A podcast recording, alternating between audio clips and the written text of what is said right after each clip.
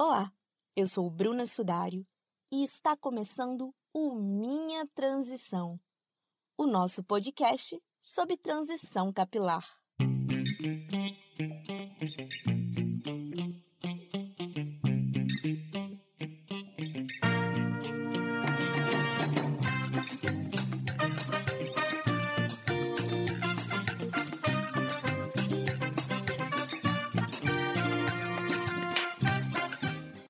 Oi, gente! O Minha Transição está de volta e com um assunto que gerou repercussão nos últimos dias. Vocês devem ter acompanhado que, na entrega do Oscar, uma atriz foi vítima de uma péssima brincadeira relacionada à sua alopecia, uma condição capilar que causa a queda do cabelo. E para falar mais sobre esse assunto, eu estou recebendo no episódio de hoje a Priscila Almada, terapeuta capilar e especialista em caixas. Oi, Priscila. É uma alegria te receber aqui no Minha Transição e eu gostaria que você se apresentasse um pouco mais. Oi, Bruna. Oi para todo mundo. É um prazer estar aqui participando desse podcast com você, desse bate-papo gostoso. Bom, eu iniciei a minha carreira lá no finalzinho de 2013. Então, eu completo aí já nove anos, sendo nove anos sendo especialista em cachos, né? Eu iniciei trabalhando no instituto onde a, a o carro-chefe desse instituto é a transformação dos cachos, né, redução de volume. E quando saí, porque a unidade onde eu trabalhava fechou, eu senti a necessidade de continuar na mesma no mesmo segmento, né? Porque eu sempre gostei muito do que fazia. Eu fiquei lá por três anos e sempre gostando muito, né? De trabalhar com cabelo, autoestima, porque a maioria das clientes que a gente recebia eram clientes negras, de cabelo crespo, cacheados. Então, eu gostava muito de trabalhar com isso. E resolvi empreender, né? Inicialmente com a minha família. E fiquei trabalhando por mais uns três anos com a minha família, cada uma na sua área, né? Tinha uma esteticista, uma podóloga e eu assumi o salão. Então, me casei e trabalhava em família em Itabira e vim para Betim para morar aqui. E, como sempre, gostei muito do que eu faço, eu continuei na mesma área e resolvi montar o meu espaço. Aí, com o tempo, me veio a necessidade, uma vez que eu não estava satisfeita só com a, a questão da autoestima, sendo que bem antes da pandemia, a gente já começou, nós como, como profissionais cabeleireiros já começamos a entender a importância de tratar o cabelo, né? De, de trazer a saúde capilar em primeiro lugar. Então, eu resolvi fazer um curso de terapia capilar e foi aí que me especializei é, na, nas doenças relacionadas às patologias, né? Relacionadas ao couro cabeludo e aos problemas também que a gente encontra com, com relação ao fio e ao couro cabeludo negro. Então, a gente se depara no dia a dia com muitas questões relacionadas a a um couro cabeludo que é extremamente sensível, que já foi por muito tempo, né, maltratado somente, é, recentemente, somente nos últimos anos, a gente veio pensar em cuidado longe de químicas, né, em processos térmicos. Então, hoje em dia, eu trabalho oferecendo saúde capilar, bem-estar, além de embelezamento, moda, que é tudo também que nós cacheadas e crespas adoramos, né, Bruna? Adoramos e merecemos, né? E merecemos. Você passou pela transição capilar também? Se sim, como foi esse processo? Ou se passei. Eu passei pela transição capilar por duas vezes, Bruna. Então, eu entendo muito a minha cliente quando ela tem essa dificuldade, né? Eu tenho clientes que já passaram por transição capilar quatro vezes. E a gente fala de. Quando a gente fala em, nessa dificuldade de passar pela transição capilar, é devido a um padrão que a gente estava acostumado, né? E de repente a gente viu que a gente é muito maior, que a gente merece ter liberdade, cada uma, de utilizar o cabelo assim como lhe convém, e não dentro de um padrão de alisamento, né, dentro da nossa cultura. Então, é, isso veio de fora, né? Isso veio dos Estados Unidos e a gente é, gostou, a brasileira gostou, amou essa liberdade. Então, eu senti isso também. Quando eu trabalhava no, neste instituto, é, em que o carro-chefe, o principal produto é a redução de volume, ainda dentro de uma uh, uma estética ondulada, cacheada, mas assim se perdia muito da nossa estrutura real. Então eu tinha a curiosidade de saber como era o meu cabelo e resolvi cortando aos poucos, até que assim que eu saí, quatro dias depois, três dias depois, eu voltei no mesmo espaço para poder raspar minha cabeça, no mesmo espaço, porém numa outra unidade para poder raspar a minha cabeça. E aí passei a máquina 4. Foi um choque inicialmente, mas foi muito libertador e gostoso. A minha primeira preocupação era se o meu, na, na época, namorado iria aprovar, porque a mulher ela gosta de se agradar, né? Mas ela também gosta quando o parceiro gosta, né? E aí ele gostou, assim, ele sempre me respeitou muito, respeitou as minhas vontades, assim, com relação a mudanças de visual, então nunca foi um problema. E aí é, eu fiquei mais animada, né, com isso. E o cabelo foi crescendo, foi crescendo, e chegou um momento em que eu me mudei, porque nessa época eu morava em Contagem, e eu mudei para Itabira, onde fui lá trabalhar com a minha família. Uma cidade pequena, onde as pessoas lá em 2016 ainda não estavam acostumadas com as mulheres carecas, como a gente vê hoje, né? O que é lindo, a gente admira, respeita muito. Então, é, ainda é uma cidade pouco provinciana, com as ideias ainda, pessoas com cabeça pequena, né? Apesar de ser uma cidade urbanizada. Então, eu enfrentava muitos olhares na rua, risadinhas, brincadeirinhas, sempre acompanhada de algumas pessoas, e nem sempre essas pessoas que estavam comigo, é, elas percebiam, mas é, elas nem sempre não, elas nunca faziam nada, porque são situações constrangedoras, né? É muito difícil a gente se defender, muito menos alguém que defenda a gente, né? Isso é mais difícil ainda. Então, as pessoas chocavam, e isso foi me incomodando, sabe, ao longo do tempo. Meu cabelo foi crescendo, eu fiquei pouco mais de um ano cultivando. E aí eu falei, ah, vou dar só mais uma amaciadinha. E nessas amaciadinhas eu fui perdendo a minha real estrutura.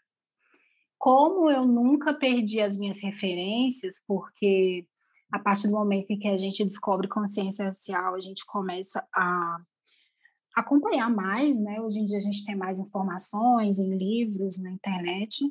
Então não perdi as minhas referências. E aí veio a vontade de fazer a transição capilar novamente. Eu sou muito desapegada, então cortei novamente, muito curtinho. E desde então não foi um, um, um problema aí que eu me entreguei e comecei a ter mais amor por meu cabelo, eu entendi que que as minhas vontades teriam que é, falar mais alto, era aquilo que eu queria, eu sabia o que eu queria. E comecei a achar lindo acima de tudo. Falei, ah, quem tiver que olhar, vai olhar. Eu vou me amar, me respeitar, me aceitar em primeiro lugar. E assim fui cultivando, cultivando o black, e fiquei mais ou menos uns dois, um pouco mais de dois anos, até hoje eu uso, eu uso dreads até me encantar pelos dreads. E aí eu considero até uma outra transição, apesar de que a transição capilar foi é, muito conhecida, né, por conta dessa mudança do alisamento, né? A, a transição capilar é o quê? A, a mulher ou homem, porque existem homens que também passam por transição capilar, um, ela aprende a gostar da própria estrutura e vai cultivando aquela raiz e cortando o comprimento aos poucos, né? Enquanto ela não corta toda todo o comprimento liso, alisado, ela ainda não terminou a sua transição capilar. Ela só termina a transição capilar quando ela passa pelo famoso BC, o Big Shop, que é o grande corte. E aí deixa somente a estrutura natural. Mas é, a gente fala em transição capilar dessa maneira, mas também quando a gente passa por uma mudança de estilo, como no caso dos dreads, que é uma mudança definitiva, também existe uma transição. Então, hoje, é, nos últimos meses, nos últimos dois meses, eu considero que eu encerrei o meu período de transição com os dreads. Porque até cada dreadzinho se firmar, porque eles são costurados, né? Então, até cada dreadzinho se firmar, demora um pouquinho também.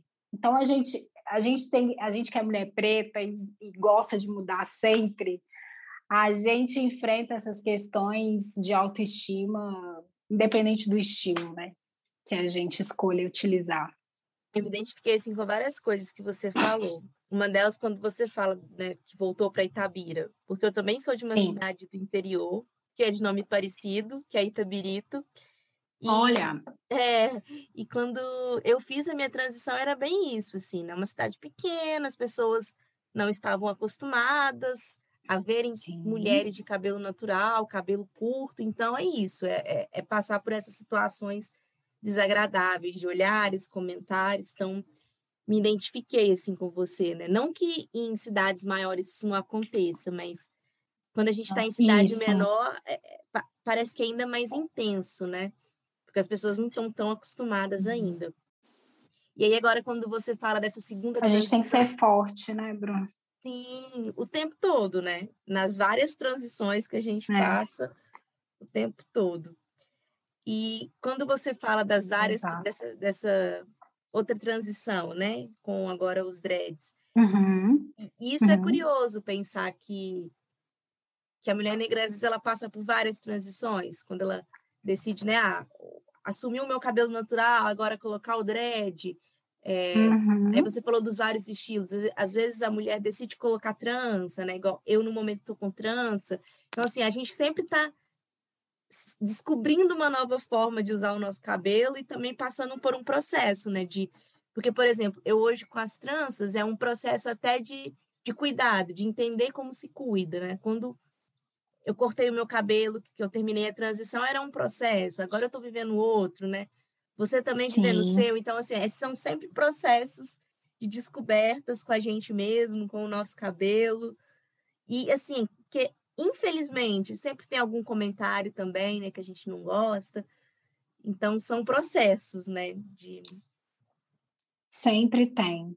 Independente do, do visual que a gente se identifique e escolha, sempre vai ter, né, algum comentário. Às vezes até dentro da família, né, Bruno? Mas, Priscila, na abertura hoje do episódio, eu comentei sobre um caso que aconteceu nesses últimos dias que rendeu muito, né? Rede social, site de notícia, todo mundo falando.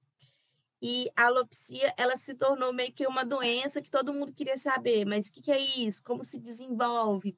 E eu gostaria que você comentasse um pouquinho disso, né? Como que essa doença se desenvolve, o que, que é ela, né? Porque eu acho que muitas pessoas se perguntaram sobre isso nos últimos dias. Isso, e até de repente já tiveram e não sabiam que o nome era esse, né? Ou não sabiam uh, o que, o que, se, que realmente tem tratamento, por exemplo, né?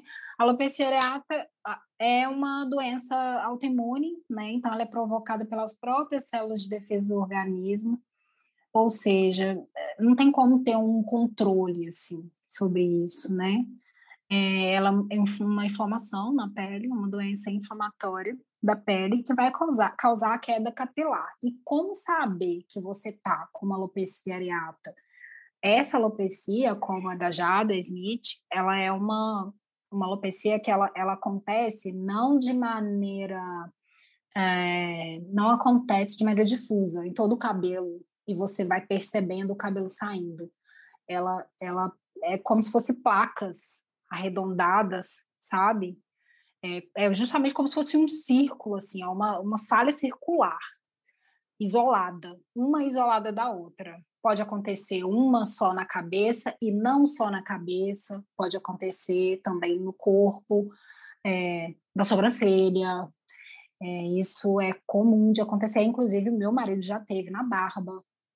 Então, isso realmente pode acontecer e tem tratamento, né? Não tem cura, não existe cura ainda, mas tratamento tem. É, inclusive, tem, a gente consegue ver hoje em dia, em vários consultórios, acompanhar ali a evolução de alguns tratamentos relacionados à alopecia areata e pode se intensificar também devido a fatores emocionais. Né? Então, é, tudo hoje em dia está ligado ao emocional. Quando a gente fala em alopecia, em doenças capilares, em patologias capilares do couro cabeludo, não é diferente. Comentou do seu marido, isso era uma outra coisa que eu ia perguntar. Se homem também tem, se geralmente é, acontece também. mais em pessoas negras ou pessoas brancas também pode ter, se a cor da pele interfere ou não? No geral, no geral, a questão da cor da pele não vai interferir. Inclusive, a Jada, uma mulher de 50 anos, né? É, já desenvolve essa patologia há mais tempo e ela pode acontecer em qualquer idade. Eu tenho uma cliente que a primeira vez que ela percebeu, ela tinha 16 anos. E aí uh, precisa se atentar, né? Por isso que é importante a gente sempre. A pandemia nos trouxe isso assim mais a, a, à tona, assim, mais fortemente. A gente precisa analisar a couro cabeludo, a gente precisa ver, a gente precisa tocar, pedir alguém para olhar, porque a gente não consegue ver. A gente precisa olhar para o nosso couro cabeludo, não só para o nosso fio, independente da estrutura de fio que você tenha. A gente tem que cuidar da saúde do nosso couro cabeludo. E aí, pensando nesse cuidado, né? Existe também a alopecia de tração? E, Sim. E ela é provocada pela tração dos fios, certo? Certo. E no caso, tipos de alisamento ou a forma como a mulher prende ou, ou traciona o cabelo, isso pode, pode fazer o desenvolvimento dessa doença? Porque eu fico pensando até nesses alisamentos mais antigos, né? Que às vezes as mulheres faziam, se essas Exatamente. coisas né, contribuíram para o desenvolvimento. Sim, muito, muito. É, e a alopecia por tração, ela geralmente acontece a longo prazo. Então, uh, hoje em dia, o que eu mais vejo, assim, em, em cabine, né, que a gente fala, na cadeira, em atendimento, são mulheres que já, que hoje sofrem alopecia por tração, que foram provocadas por tração, mas que passaram um longo tempo sofrendo esse tipo de tração, como por exemplo o mega ré, né? O mega, futuramente a gente vai, isso é fato, futuramente a gente vai ver mulheres que sofreram uh, alopecia por tração, uh, mulheres que utilizam tranças, e aí a gente não está falando de, ah, eu vou lá uma vez no ano, eu coloco uma trança e fico ali 60 dias com essa trança, essa box braid, né? Para mudar um estilo. Ou então, ah, eu faço um penteado só uma vez no ano. A gente não está falando dessa mulher, a gente está falando da mulher que coloca a trança, fica ali dois, três meses, que seja, às vezes até mais, né, o que não é indicado, e aí, no mesmo dia que ela vai tirar, ela coloca de novo. Ou só lava o cabelo e no dia seguinte coloca de novo. Sem preocupar, direto, e vai colocando direto, e vai colocando direto. Nisso pode, pode acontecer alopecia por tração, porque o, o fio ali, independente, independente de como a transista realize o trabalho dela, o fio ele é tracionado. Então, a gente tem essa observação de é importante fazer essa observação de puxar menos, sabe? A transista que tem mais habilidade em prender e deixar presa do que é, prender apertando, sabe? Ela já leva uma já leva uma vantagem com relação a cuidados, né, relacionado a cuidados com o couro cabeludo. É mais importante saber prender a trança do que forçar para ficar doendo, e aí a gente fica uma semana com a cabeça doendo com as tranças, entendeu? Então, conversa com a sua transista antes, porque a gente vê hoje muito essas, essas questões e hoje as mulheres usam muito mais tranças do que antigamente. E aí, relacionando com o que acontece hoje com o passado, e você falou muito bem aí das químicas de transformação, é, também afetam o couro cabeludo, porque antigamente, o que hoje também a gente vê, né, infelizmente, uh, químicas não autorizadas pela Anvisa, que vão alterar o pH do nosso couro cabeludo, o pH da nossa pele, né? Couro cabeludo é pele.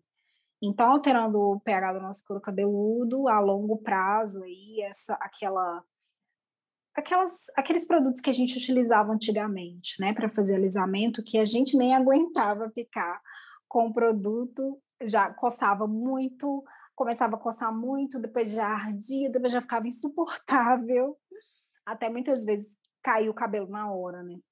Então, a gente está falando dessas químicas, que são as químicas uh, alcalinas, né? Não só as químicas ácidas, falando aí com relação a progressivas, com formol. É, o formol também causa danos, muitas vezes irreversíveis no couro cabeludo e, e muitas vezes assim a longo prazo, sabe? A pessoa começa a ter quedas capilares ou falhas, principalmente na frente, onde o cabelo é mais sensível, só quando chega na menopausa, por exemplo, sabe? Quando tem uma queda ali de hormônios. E é isso, a gente precisa se atentar a essas questões. Está falando o tempo todo aqui nesse episódio o quanto a mulher negra sofre, né? com os padrões uhum. impostos, com comentários, é, o quanto Sim. que isso também interfere na autoestima. E pensando nessas mulheres que têm alopecia, né? Elas também sofrem, você acha que elas também sofrem por conta de estarem, de terem a doença, que isso também mexe com a ah, autoestima ah, delas? Muito, né? Muito. É, quando a gente fala em constrangimentos, né? relacionados à autoestima, a gente está falando de uma violência psicológica, né? Muitas vezes a gente não tem sensibilidade pelo visual da outra pessoa, assim como aconteceu com a Jada, né? Uma piada em, em rede mundial, né? É, pode acontecer com qualquer uma de nós, em qualquer situação, e a pessoa nunca sabe pelo que a gente está passando, né? Então eu acho que cabe aí várias, várias questões, né? Bruna, por exemplo, qual é o limite da piada, né? É, empatia, se colocar no lugar do outro, você sabe o que, que aquela pessoa está passando, né? Porque logo a gente olha para uma pessoa ali, vamos supor, vamos supor, vamos colocar num caso assim, bem, a Jada, ela assumiu a, a, a careca dela, ela assumiu, e, e lindíssima, maravilhosa. A gente aprendeu, graças a Deus, a enxergar isso, graças à globalização, a, a gente aprendeu a importância de, de ver beleza né, nesse tipo de visual, independente de ser homem ou de ser mulher. Então, uma mulher, mulher careca é tão linda quanto um homem careca pode ser lindo também. E, em primeiro lugar, a gente precisa aceitar, mas a gente precisa respeitar. Se você não aceita, não concorda, você não usaria um, um não rasparia a cabeça na máquina zero, nem na um, nem na quatro, como eu fiz, de jeito nenhum, não cortaria o cabelo curto, tudo bem. Mas você precisa respeitar quem tem isso por opção, e também porque a gente não sabe o que, que essa pessoa está passando. Então a gente vai, vai interferir isso, né? Eu acho que não é não é da minha conta, né? Eu falo isso muito baseada uh, nas mulheres que eu recebo mesmo, né? É, às vezes o, o preconceito vem da própria dentro da própria família, né?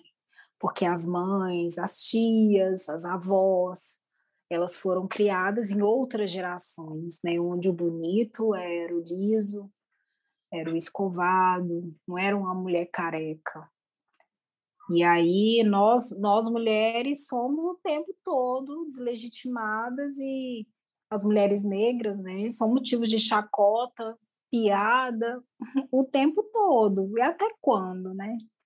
Vai ser dessa maneira. Essa pergunta final é, ela é importante, né? Até quando, né? Porque. Até quando? Porque às vezes, quando não é com a gente, mas a gente vê outra mulher passando por aquilo, a gente também sofre junto, né? Aquilo também é um gatilho pra gente, mexe com a gente.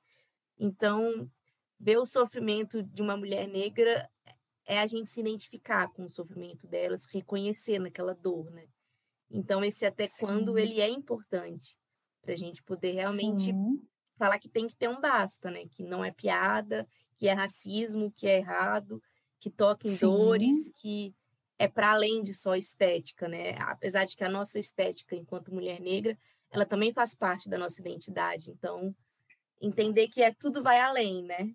Tudo, tudo vai muito além. Tudo com a gente é, é muito forte, né? Não dá para para banalizar. A gente precisa reconhecer. O que uma mulher que acabou de descobrir ou que percebeu que o cabelo está caindo, que tem algo de errado, deve fazer, né? Ela, ela deve procurar uma profissional? Qual, como que deve ser? Isso mesmo. É importante assim que você percebeu que alguma coisa não está como, como era antes, como normalmente acontece, a primeira é, atitude que você deve fazer é procurar uma ajuda profissional. E aí a gente está falando de. A gente, eu diria assim, qualquer ajuda, mas vai parecer que seria uma ajuda qualquer. Não estou dizendo, né, uma ajuda qualquer. Mas é, existem várias opções, por exemplo, porque a gente está falando aí, Bruna, em questões econômicas, um, um, tratamento com um terapeuta capilar, por exemplo, um terapeuta capilar que seja tricologista, que vai ser ali uma pessoa que fez uma graduação e se especializou, né, num curso de tricologia. Um atendimento com um profissional desse gabarito que vai ter mais aparatos, né, mais equipamentos, é, até mais conhecimento, sim, por que não? Claro, de dar o, fazer um diagnóstico, né, uma hipótese diagnóstica e resolver o problema da cliente ou do cliente, é, claro que uma consulta com ele vai ser mais caro. Então, quando a gente fala em terapia capilar, a gente está falando aí de atendimentos de 80 a 400 reais uma sessão. Então, a gente falar em valores desse tipo num país em que tem 2 milhões de pessoas desempregadas. E a maioria de delas são negras, né? E a maioria delas são negras. Então, é difícil a gente falar isso hoje, sabe? Num país em que a pessoa, muitos não têm uma, não tem três refeições diárias, por exemplo, quatro refeições diárias. É difícil a gente falar, ah, tem que procurar um profissional, tem que fazer o possível, né? É, nem que seja sei lá, ir, ir na rede pública para a gente levar esse problema também a, procura o SUS, procura um, um, clínico geral, alguém que possa ajudar lá no, no posto, mas não deixa isso, até para a gente começar a, a, criar essa necessidade, sabe? Porque hoje em dia a gente tem tratamentos, é, tem psicólogos, terapeutas, por exemplo, na rede pública. Por que não é, dermatologistas especializados em terapia capilar, algo que é tão importante para a gente enquanto saúde? de forma geral, né? Então, é possível aí procurar né, as possibilidades que a gente tem para quem pode. É, dermatologista, né? Uh, talvez, um, dependendo de uma queda, assim, pode ser provocada pelo, por questões hormonais. Então, a gente está falando aí de endocrinologista, né? É, e terapeutas capilares, no caso, como eu, que são cabeleireiros que se especializaram em ter terapias capilar ou tricoterapia, né? E os, os dermatologistas especializados, ainda, é, ainda é, a gente pode também encontrar, né? Os dermatologistas que são especializados em terapia capilar, o que seria, assim, maravilhoso também. Então, é, é relatar. Para quem, para o médico, numa consulta, não esquecer de relatar. Questões capilares são questões sérias, porque se a curto prazo tá ali, você tem um problema menor, a longo prazo, isso pode levar a doenças piores ou até a queda, e aí se, é, se vira cicatricial, que a gente fala, quando o couro cabeludo fica ali com aquele brilho, sabe? Aquela carequinha assim, brilhosa, aquela falha brilhosa, é, muitas vezes é cicatricial, é irreversível, não nasce mais o cabelo. Então, não espera chegar até esse ponto. E quando a gente fala em cacheada, a gente tem que pensar nas questões de caspa, assim como uh, ah, para quem usa muito trança, muita caspa, muita escamação, muita derma, é, dermatite seborreica, que é ali quando a caspa sai amarelinha e não esbranquiçada. Então, a gente precisa é, observar essas questões, porque a gente fica muito com o cabelo molhado, em trança, o cabelo fica com uma higienização limitada. Então, é importante a gente observar essas questões de couro cabeludo e, procurar auxílio profissional sempre que possível. A gente já está chegando ao final desse episódio. E eu gostaria de saber o que você diria para as mulheres que estão passando pela transição capilar. Olha, eu diria primeiro, se respeite, se aceite, se ame muito. Tenha como objetivo seu bem-estar, sua autoestima. Não ouça o que as pessoas vão dizer, a não ser se for para exaltar a sua beleza a não ser que seja para exaltar, para enaltecer sua beleza, para te fazer algum elogio. Aceite, se aceite e aí busque ajuda. Hoje em dia tem internet, a gente consegue encontrar assim muitas coisas, mas a gente precisa lembrar que tudo que a gente vê na internet relacionado a blogueiras, influencers, a gente está falando de propagandas, né? elas recebem um produto e elas, elas já são orientadas em, com relação a como usar os, aquele produto e como indicar. Então, a gente tem que, procurando uma ajuda profissional, a gente consegue avaliar se aquilo ali que, que a gente está vendo, que aquela pessoa está falando, se é para a gente mesmo. É para o meu fio? É para o meu couro cabeludo? É, isso funciona? Isso não funciona? Então, procure uma ajuda profissional que você vai passar muito mais facilmente pelo seu período de transição capilar e vai conseguir chegar lá, com certeza. Se ame muito. Priscila, quero te agradecer muito pela participação nesse episódio. É, as pessoas que estão nos ouvindo, que querem conhecer mais do seu trabalho, o seu arroba no Instagram é arroba espaço Priscila Almada. Então, aí fica o convite para as pessoas te seguirem por lá, acompanhar um pouco mais do seu trabalho. E antes da gente encerrar, se você quiser fazer mais algum comentário, fique à vontade. Ai, Bruna, gostaria de agradecer. Foi muito gostoso. A primeira vez que eu participei de um podcast foi muito gostoso. Você me deixou muito à vontade. Eu fico muito feliz de estar aqui com você. Quero fazer o convite, sim. Por favor, me sigam, valorizem o trabalho das mulheres pretas, o trabalho das mulheres cabeleireiras, terapeutas pretas que trabalham com valorização de autoestima, da, da mulher, da nossa mulher brasileira, linda, maravilhosa. Vamos respeitar todas as opções, independente do visual que a pessoa queira utilizar, deixa a pessoa ser livre. É isso, é tudo que a gente quer. Tudo que a gente quer é ter liberdade de ser do jeito que a gente quer. Mesmo. Então, mais uma vez, muito obrigada, Priscila. E nesse clima, a gente encerra mais um episódio do Minha Transição.